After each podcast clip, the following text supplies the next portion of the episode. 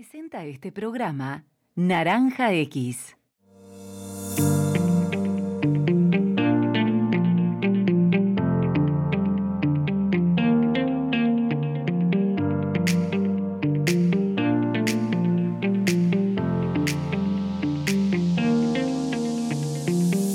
Hola y bienvenidos a la tercera temporada de Vida Digital. Como siempre, este podcast cuenta con el apoyo de la Universidad de Morón. Yo soy Deborah Slotninsky y hace tiempo que no hablamos sobre criptomonedas.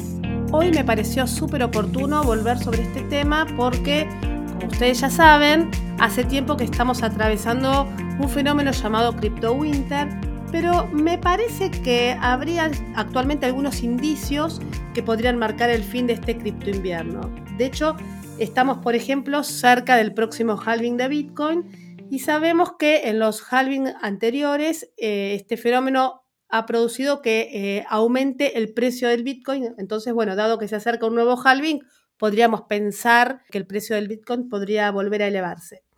Bueno, para hablar sobre el próximo halving, el panorama de criptos en América Latina, el perfil de los inversores latinoamericanos de criptomonedas y también qué va a pasar con este cripto invierno y cuándo podría llegar el cripto verano, voy a conversar ya mismo con Julián Colombo, que es el CEO de Bitso en Argentina. Hola Julián, ¿cómo estás? ¿Cómo estás, Débora? Muchísimas gracias por la llamada. Gracias a vos por sumarte y me parece muy interesante conversar sobre un informe que han elaborado ustedes recientemente, dado que eh, Bitso es una compañía de servicios financieros impulsados con cripto en América Latina y tienen más de 8 millones de usuarios en la región, por lo cual los hallazgos van a ser más que relevantes. Pero antes que nada, me gustaría que me expliques en pocas palabras qué es el próximo halving que estamos esperando para las próximas semanas. Mira, y nosotros también, vos que mencionabas recién, hace tiempo que nos tocaban el tema cripto, hace tiempo que no estábamos tan contentos tampoco, ¿no? Y como, como vos mencionabas, eh,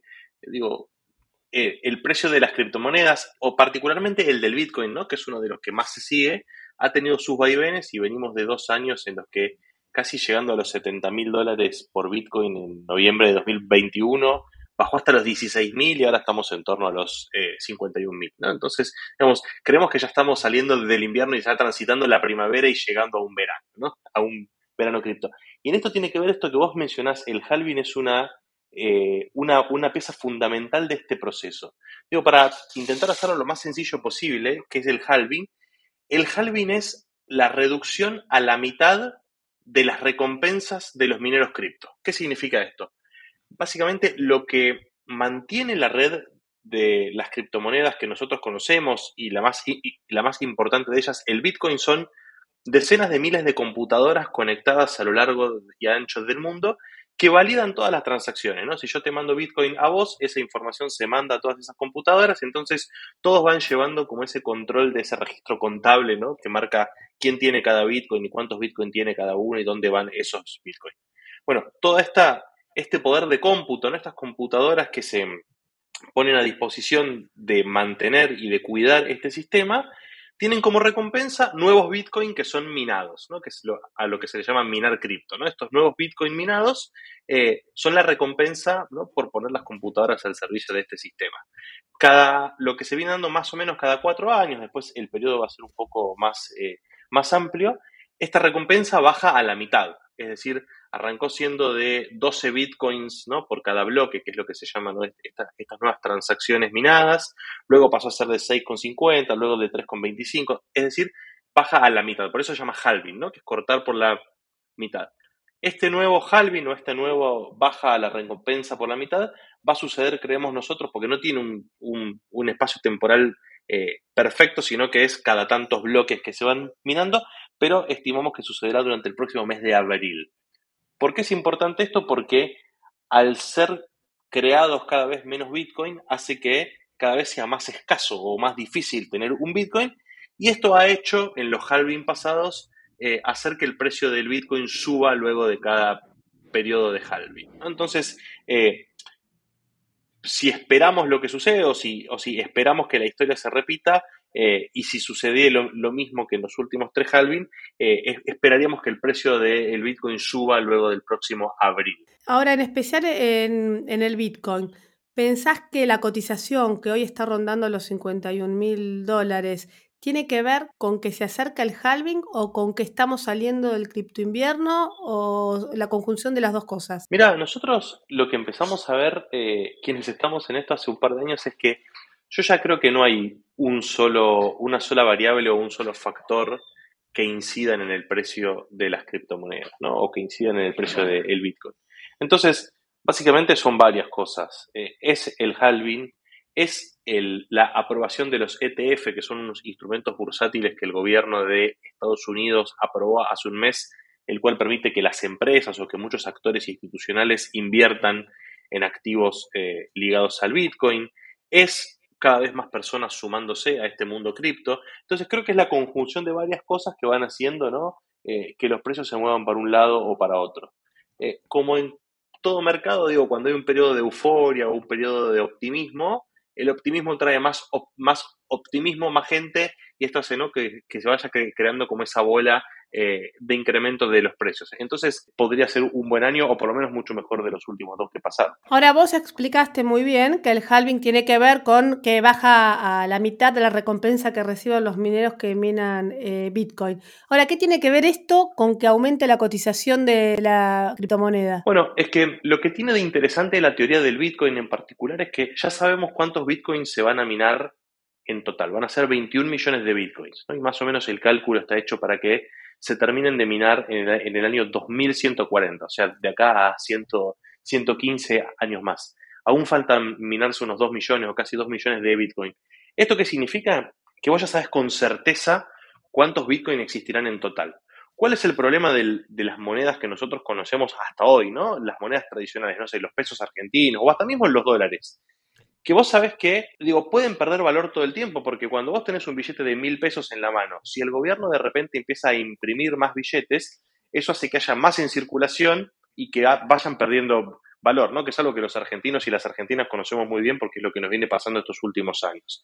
En el Bitcoin esto no sucede, como ya se sabe cuánto va a ser la cantidad total, digo, a medida que va siendo más escaso, porque ya se sabe que van a ser 21 millones, entonces, a medida que más gente va a pelearse, entre comillas, por conseguir alguna partecita de esos 21 millones de Bitcoin, va a ser más caro el precio de la venta. O esto es lo que por lo menos la teoría del Bitcoin dice y por qué eh, todo tendería a que de acá hasta el año 2140 los precios eh, vayan eh, siendo un incremento constante. Digo, hay muchas teorías, pueden pasar muchas cosas, puede haber muchos vaivenes en el medio, pero todo indicaría que esta escasez digital haga que los precios a largo plazo sean al alza. Ahora, hablando sobre el informe que han elaborado ustedes en función de los 8 millones de usuarios que tienen en la región, lo que vemos como uno de los hallazgos es que tanto el Bitcoin como las monedas estables son las criptomonedas preferidas por los inversores en América Latina. Y, por ejemplo, ustedes dicen que el 38% de las criptomonedas adquiridas durante el segundo semestre de 2023 corresponden a Bitcoin y el 30% a dólares digitales. ¿Por qué crees que pasa esto en, la región? Por un lado, te pregunto, y por otro lado, si sabes de alguna otra región del mundo donde suceda lo opuesto. Mirá, eh, una de las cosas que descubrimos que es interesantísima cuando hicimos este reporte, ¿no? Este, eh, para dar un poco de, contexto, en Bitso tenemos operaciones locales en México, en Brasil, en Colombia y en nuestro país también. Entonces, un poco lo que hicimos es comparar el comportamiento de los usuarios de estos cuatro países y lo que vimos, estos números que mencionabas recién vos, son los números a nivel regional. Entonces vemos que el Bitcoin tiene una, una preponderancia por sobre el dólar cripto, los dólares digitales, pero cuando vamos a nivel local, en el caso de los argentinos, de los usuarios de Bitso en nuestro país, esto se da vuelta y es el único país de, la región en el cual el dólar cripto es más operado que el Bitcoin. O sea, los argentinos, o sea, los usuarios de Bitso en Argentina compran más dólar cripto de lo que compran Bitcoin. Y esto no se da en el resto de los países. Esto que muestra, digo, es una consecuencia directa de los problemas económicos o de las variables, de las variables financieras que en Argentina atravesamos hace ya un tiempo, ¿no? la inflación de tres dígitos que tuvimos el año pasado, el tipo de cambio muy volátil frente al dólar y otras divisas duras en el mundo. Entonces, más los controles cambiarios ¿no? y las restricciones para poder comprar dólares, esto hace que los usuarios en Argentina hayan visto como las criptomonedas o el, o el mundo cripto era también una forma muy sencilla de comprar dólares. Y una cosa que nos maravilló es que hasta la irrupción de este fenómeno que se, ¿no? que se acentuó, si se quiere, en la segunda mitad del año pasado, todos estábamos acostumbrados a que la cotización del dólar era de lunes a, viernes de 11 a 16, ¿no? Más o menos en los horarios que se mueve el mercado. Y lo maravilloso que trajo el dólar cripto es que aún en periodos de fuera de horario de mercado, tenemos cotización del dólar. Esto em, empezó a ser eh, importante porque marcó un termómetro cuando renuncia el ministro Martín Guzmán, que fue un sábado en 2022 y que el mercado cripto fue el único que pudo medir a tiempo real lo que sucedía y tuvo su corolario en las elecciones del año pasado, ¿no? Donde las tres fechas más importantes fueron un domingo y eso dio el, primer termómetro de lo que pasaba. ¿A qué voy con esto? Y para responder tu pregunta es que más allá de que las criptomonedas sean activos globales, de que cada vez haya menos fronteras, vienen a resolver problemas muy locales de las personas también. En Venezuela se da mucho también esto, donde tienen una moneda muy débil y hay una, eh, una búsqueda de la divisa o de, o de un activo atado al dólar muy grande.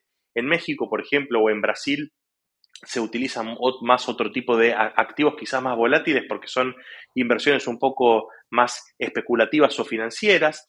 Y en otras regiones del mundo pasa esto también, ¿no? O sea, a cada eh, necesidad o a, cada problema que los ciudadanos de cada país van viendo, hay diferentes criptomonedas como que se amoldan más a un mercado u otro, ¿no? Entonces esto es lo que nos pareció que estaba bueno poder mostrar y poder contar como para ver también cómo impacta en la vida diaria de las personas.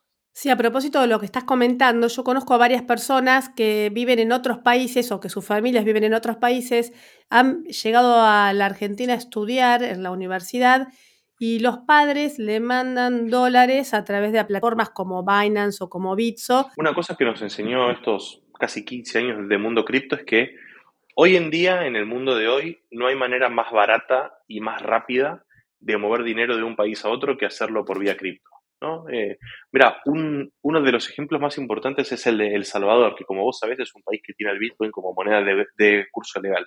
Más o menos, para hacer números redondos, un 20% del PBI del Salvador se compone de remesas, ¿no? Dinero que familiares o personas que viven en otros países envían a personas de El Salvador. Y antes de la irrupción de las cripto, eh, se estaba dejando aproximadamente entre un 5 y un 10%, pongámosle a, números grosos entre eh, eh, un 5% de ese 20% del PBI, es decir, esto es un número gigantesco, es un 1% del PBI total de un país en manos de comisiones de remesadoras. O sea, ¿cómo vas a dejar el 1% de la riqueza de un país en comisiones de una empresa que mueve dinero de un país a otro? Lo que las cripto trajeron es que es fantástico. Esto que vos mencionás ahora, una persona que se viene a hacer una carrera a otro país, no sé, otro que se va a trabajar a la otra punta del de, mundo, algo y tienen que enviar plata para ayuda familiar, girar dividendos. Los freelancers, ¿no? Que son tan populares y tan talentosos en nuestro país, que quizás a veces trabajan para compañías en otros países. Hoy con cripto se les puede pagar muy rápido y muy barato. Las transacciones llegan de una punta a otra del mundo en minutos y cuestan 0,00000% del, del, monto, del monto total. Es decir, eh, eh, vinieron como a acercar ¿no? esta idea de una moneda global, que después, bueno, cada país tiene sus particularidades, como charlábamos antes, pero sí, es, una, es un activo fundamental. Ahora, en cuanto a la composición de la cartera promedio, según el informe de Bitso, el Bitcoin, por supuesto, lidera las preferencias de los usuarios latinoamericanos con el 53% del total. Estos son datos al cierre del 2023. Y le sigue el Ether con un 16%. Luego le siguen otras que están eh, muy por detrás. Ahora me pregunto, ¿por qué el Ether es como que no despega, siendo que el Ethereum es una tecnología que eh, puede servir para hacer contratos inteligentes y, tiene como casos de aplicaciones mucho más concretos que cualquier otra criptomoneda? ¿Qué es lo que pasa con el Ether? Mira, este es un tema que, nada, es maravilloso y podríamos estar charlándolo durante cinco días y es el casi como que el tema que divide aguas en el mundo cripto. Digo, sos de Boca o River, y voy a poner otro, o de Independiente, o San Lorenzo, o de Vélez, o Racing, para, para, para, nombrar más cuadros, acá o sos de Bitcoin o sos de Ether casi, ¿no? Entonces hay como esta, como esta rivalidad o esta división en el, en el mundo cripto. Entonces, a cada persona que le pregunte supongo que tendrá sus razones.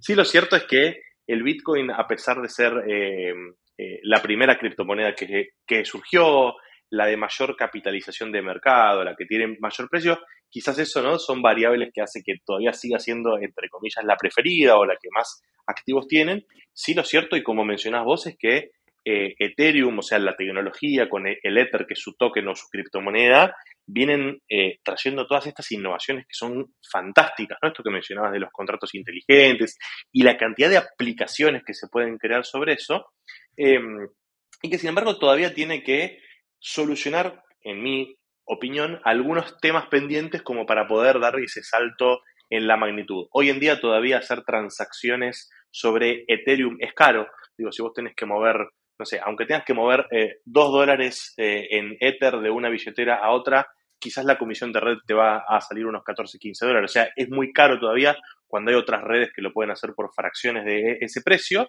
Y todavía hay un montón de cosas sobre eh, la tecnología en sí que faltan ser validadas, que la comunidad las está trabajando muchísimo y que hay un fenómeno gigantesco. Recuerdo cuando vino el creador del Ether hace unos años, Vitalik Buterin acá, que fue toda casi como una revolución, ¿no? Y los programadores y toda la gente del mundo cripto estaba maravillado por lo que él venía a, contarnos.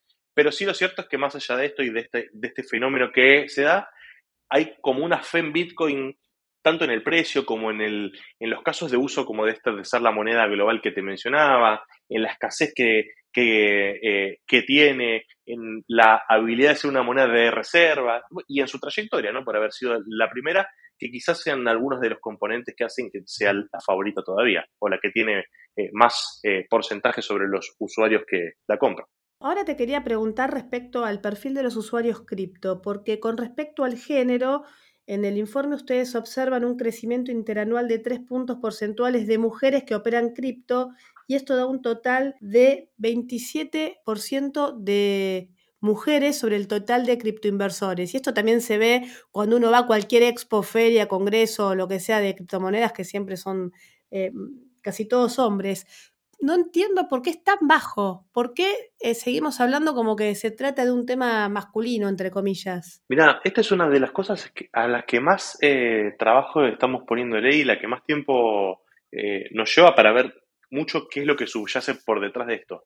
Y tiene múltiples respuestas, ¿no? La primera, el, el, mundo cripto, así como otros digo, sectores de, los mercados, de la sociedad, eh, de los sectores productivos, es un reflejo de la sociedad de cada país, ¿no? Y estas desigualdades que todos nosotros conocemos que se dan en un montón de ámbitos, también se dan en el mundo cripto. Esto que mencionabas vos, eh, vas a una expo y casi todos los expositores son hombres, o la mayoría de los asistentes son hombres. Eh, vas a una compañía y hay muchísimos hombres también en las posiciones de liderazgo. De hecho, una cosa interesantísima es que en Bitso lanzamos hace unas semanas un compromiso de que para fines del año que viene el 50% de las posiciones de liderazgo de la compañía van a ser tomadas por mujeres, ¿no? Y estamos trabajando muy fuerte con esto. Ahora, cuando fuimos a las entrevistas en profundidad a los usuarios de Bitso para ver por qué sucede esto, nos encontramos un montón de respuestas, ¿no? Y que es, digo, eh, hay que hacer casi como un ensayo sociológico como para ver si hay eh, eh, variables ¿no? que, sean más importantes que otras, pero tenés respuestas desde que hay mujeres que confían en el manejo de, las finanzas a sus maridos o parejas o lo que sea. Hay muchísimas em, mujeres que no tienen la capacidad del ahorro porque con sus sueldos gastan en los gastos del hogar y el que ahorra su marido o su pareja o lo que sea eh, cuando terminan eh, con esos gastos. Eh, y después hay sociedades que son mucho más, de hecho, conservadoras en las que directamente las mujeres cuando cobran sus sueldos o tienen sus, sus ingresos se los dan a un hombre para que se los maneje. Entonces hay un montón de estas cosas que subyacen atrás de, o más allá del mundo cripto en el tema del manejo financiero que también tienen su impacto en estos números que mencionabas vos, ¿no? Ahora, lo que nos, una de las cosas que vimos es que esta, esta variable o este número se va emparejando un, poco, sin llegar a ser el, 50% que nos gustaría tener, a medida que la mujer crece, ¿no? Y otra de las cosas, de, o sea, que, que mm, eh, a medida que los rangos de las edades crecen. Y esto es algo que muchos usuarios nos contaban también, es que este empoderamiento financiero de las mujeres le llega mucho más tardío que en el de los hombres, ¿no? Por todas estas razones que mencionabas recién vos. Entonces, nada, es, es una cosa en la que estamos trabajando muchísimo, que lamentablemente creo que tenemos una, eh, un alcance limitado para poder solucionarlo, eh, ya que es muchísimo del reflejo de lo que nos pasa como, como la sociedad, ¿no? Pero bueno, nada, seguimos trabajando sobre eso y, y cada vez esperemos que ese número, como vos mencionaste, que, creció un 3% en el último año, que nos parece muy poco, siga creciendo a un ritmo mucho más rápido. Ahora otro hallazgo del estudio de ustedes tiene que ver con que los usuarios cripto de la región son muy jóvenes. A ver, el 63% tienen entre 18 y 34 años. Y por otro lado, el 22% tiene entre 35 y 44 años y un 10% entre 45 y 54 años y bueno, apenas un 6% de los inversores tienen más de 55 años. ¿Esto a qué obedece? Porque las criptomonedas ya tienen unos cuantos años en el mercado. Sí, mira, ahí también creo que hay varias respuestas, ¿no? Pero una de las más importantes es, básicamente, y más allá de ser o de ser una aplicación financiera, eh, las criptomonedas tienen todo un trasfondo digital muy fuerte, ¿no? Y como todo lo digital, eh, no sé si es por una cuestión ahí, los, que son técnicos o los que trabajan de esto sabrán más, pero de cómo se lanzan las aplicaciones, eso, digo, los aparatos son mucho más fáciles de manejar para personas que ya son nativas con ese lenguaje, ¿no? Entonces, o sea, es naturalmente más fácil para una persona en el rango que vos mencionabas, de 20 a 34 años, eh, bajarse la app, crear su cuenta, ¿no? ¿Viste? Sacarse la selfie, la foto del DNI, etc. Eh, esto no significa que, sea algo complicado, digo, es bastante sencillo, pero hay un montón de cosas eh, casi culturales también que juegan con ese tema, ¿no? Y yo tomo mucho como conejillo de indias a, mis padres o otras personas eh, en el rango quizás de los más 50 que yo conozco, a los que cuando uno les habla de cripto, primero dicen, no, pero yo estoy bien con las inversiones que yo ya tengo, tengo mi plazo fijo, mis dólares en el colchón, las acciones, lo, que sea, digo, y como todo este mundo nuevo, como también pasó en el mundo del e-commerce, de las redes sociales, ¿no? Digo, primero van llegando los que están más propensos a, a probar con esas nuevas tecnologías y después se van sumando todo el resto. Entonces digo, creo que es algo natural de la sociedad. Obvio, en lo que nosotros ponemos mucho esfuerzo es en trabajar Primero para mostrar, para apuntar a todos los sectores eh, eh, sociales, tanto por edad como por sexo, género, em, trabajo, ocupación y demás, y mostrar que esto es fácil, ¿no? Primero, mostrarle a, una persona que quizás en ese rango que mencionabas vos, que es más difícil que se baje la app y que compre criptomonedas, una persona de más de 50 o de más de 65, que seguro, eh, las salvaguardas que tiene usar la app, dónde está su dinero, Em, que sea fácil crearse la cuenta, que esto de sacarse la selfie, subir el DNI, no sé, poner los datos sea bastante sencillo, pero sí lo cierto es que naturalmente nos cuesta más llegar a ciertos sectores que a otros. Ahora, creo que eso es una cuestión que se va a ir dando un poco eh, más amoldada a medida que pasen los años. ¿no? Y aparte que en los últimos años ha aumentado muchísimo el uso de billeteras digitales y de banca móvil y el onboarding digital para cualquiera de estas aplicaciones es el mismo que uno tiene que hacer para acceder a, una billetera cripto, con lo cual comprar y vender eh, criptomonedas, invertir en ellas, es lo mismo o es muy parecido a hacerlo con eh, la aplicación bancaria que usamos todos los días es tal cual, exactamente lo mismo. Ahora, creo que todo hay una cosa como de, toda cosa nueva en la que primero permean ciertos sectores que en los otros, pero bueno, yo creo que con el tiempo ya llegará y esa línea seguirá siendo más chata. Cuando el Bitcoin andaba alrededor de los 60 mil dólares y estábamos todo el día hablando de esto y muchas eh, personas, viste, eh, eh, decían por las redes sociales esta frase de que la cotización iba a llegar a los 100 mil dólares y Bitcoin to the moon y todo ese tipo de frases, yo eh, estuve metida en varios grupos de Telegram eh, sobre criptomonedas y notaba mucha cantidad de chicos jóvenes de veintipico de años que estaban invirtiendo todo su salario o casi todo su salario en criptomonedas porque quizás vivían con los padres o, o sea, alimento y techo lo tenían como cubierto, entonces ponían como demasiado dinero eh, o porcentaje de sus ingresos en criptomonedas con esto de, bueno, si el Bitcoin va a llegar a 100 mil, meto todo y hago una diferencia muy rápidamente. ¿Cómo está esto actualmente? Por un lado te pregunto, y si esto no es realmente un problema, ¿no habría que atacar con, educación financiera, con, no sé, con, con acciones que, que, que ayuden a visualizar a las personas que en realidad no estamos hablando de hacerse rico de la noche a la mañana, sino que esto es una inversión de riesgo, como muchas otras. Sí, 100%, digo, tiene su correlato o su, o su fundamento en que todos conocemos o vemos por la tele, por Twitter, por donde sea, eh, chicos de, de 20 años que se han hecho multimillonarios porque compraron Bitcoin en un dólar y lo vendieron a 60 mil, lo que sea. O sea, los casos de éxito existen. Ahora, como en toda inversión financiera, tiene sus riesgos. Y nosotros, y ahí coincido con vos, no es un tema de capacitación financiera al 100%, nosotros intentamos mostrar en cada uno de los pasos que vos tenés que seguir para comprar esas criptomonedas, de, que, mm, de los riesgos que existen, de las fluctuaciones del precio. Eh, intentamos mucho focalizar en, y yo en cada charla que doy o en las notas para los medios o en, o en, o en los eventos también, decirle a las personas, oye, no sé, hay decenas de miles de criptomonedas y cada una tiene un paper por atrás que la crea y te cuenta un poco cuál es la idea de esa cripto, para qué fue creada, cuál se espera que sea su valor. Digo, hay que leer aunque sea lo básico, ¿no? No sé, suponete que vos mañana te querés comprar un auto y vas a ir a la concesionaria y vas a ver, no sé, a cuánta velocidad va, cómo es el motor, de qué color te gusta más, si tiene cinturón, si tiene airbag, bla, bla, bla. Bueno, un poco lo mismo es con esto, ¿no? O sea, vos vas a poner tu plata en un activo. No será un auto porque es un activo que no puedes tocar, pero es un activo financiero. Entonces, uno al menos tiene que entender lo básico de dónde está poniendo su plata.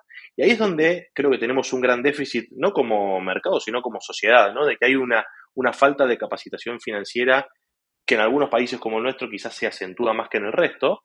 Eh, y nosotros hasta te digo que capaz que hasta por los vaivenes económicos que tenemos todo el tiempo, te digo que hasta que la gente sabe sobre finanzas, digo, no sé si otros casos de países de América Latina saben tanto sobre acciones, sobre, eh, sobre eh, diferentes instrumentos financieros y eso, pero sí el tema de los riesgos es algo preocupante. Pasa en otros sectores también. Hoy vemos todo este, tema de que los chicos están con el tema de las apuestas online y eso, y, y muchas veces es responsabilidad, primero de los, primero del Estado, segundo de los miembros del sector privado que participan de alguna manera en todos estos mercados, las, em, las, empresas que ofrecen los activos, los garantes, los que prestan la plata, los, no sé, cualquiera, y después de todos los otros capacitadores sociales, no las escuelas, familias y eso, pero sí ahí creo que estamos todos muy en deuda, eh, a, pesar de que acepto o de que creo que muchos hacemos lo más que podemos, pero sí creo que como sociedad estamos muy en deuda con todo este tema de la capacitación, ¿no?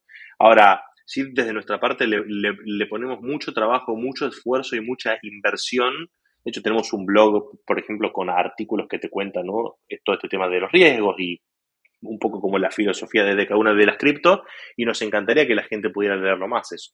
Eh, pero sí, es un, tema de hora ese.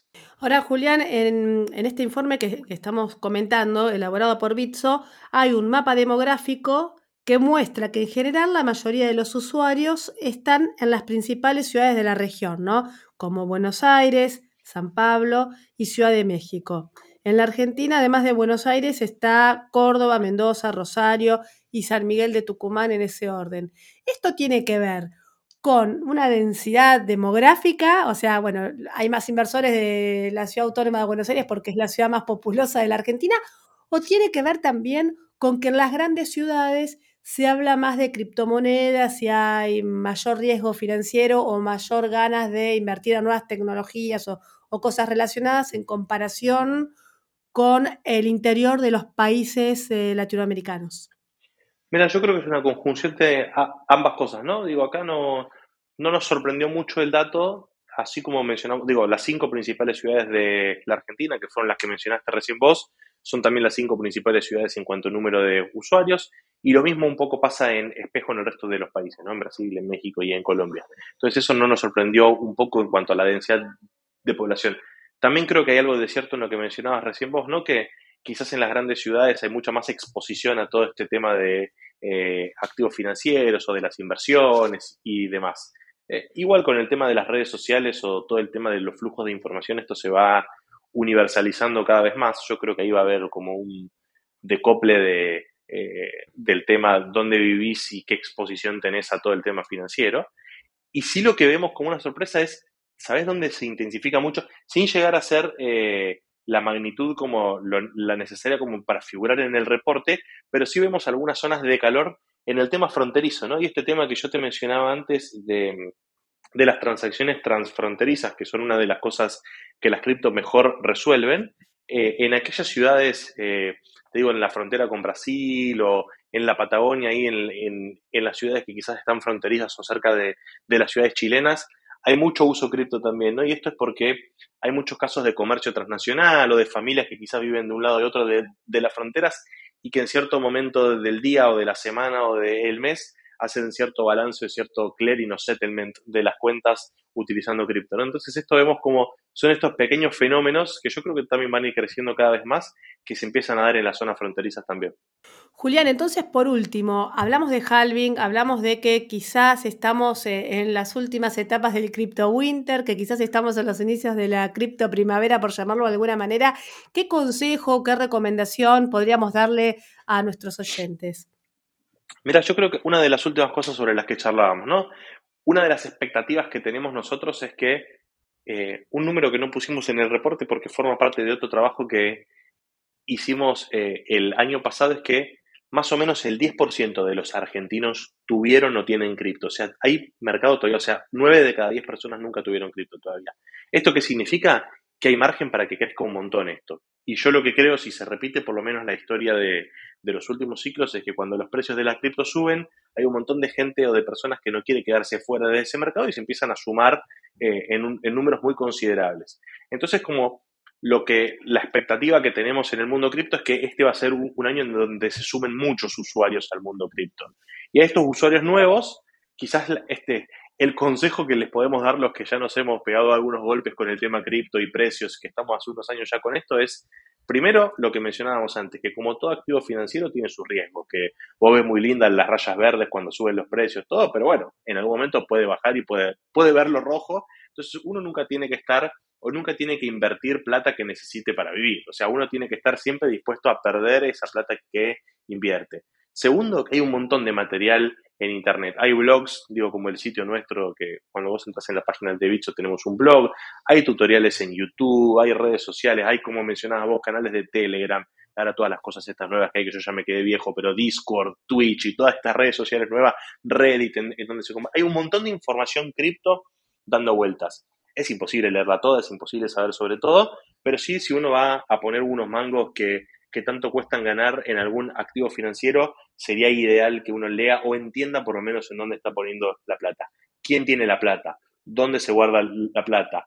¿Cuánto tiempo tarda una vez que yo quiero la plata para tenerla de vuelta en pesos o en dólares o en, lo que la quiero tener? Digo, estas cosas básicas que nos preguntaríamos con cualquier otro activo quizás más tradicional que conozcamos, eh, hay que hacerse esas preguntas con cripto también y ese creo que es el mejor consejo que los que estamos en este mundo podemos darle a quienes se vayan a sumar ahora.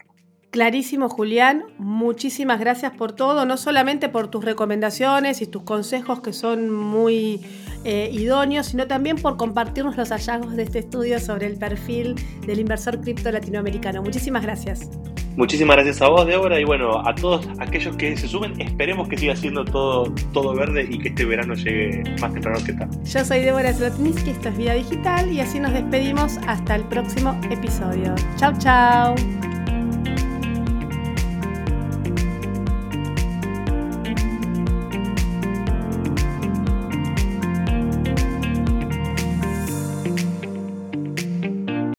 Este programa Naranja X.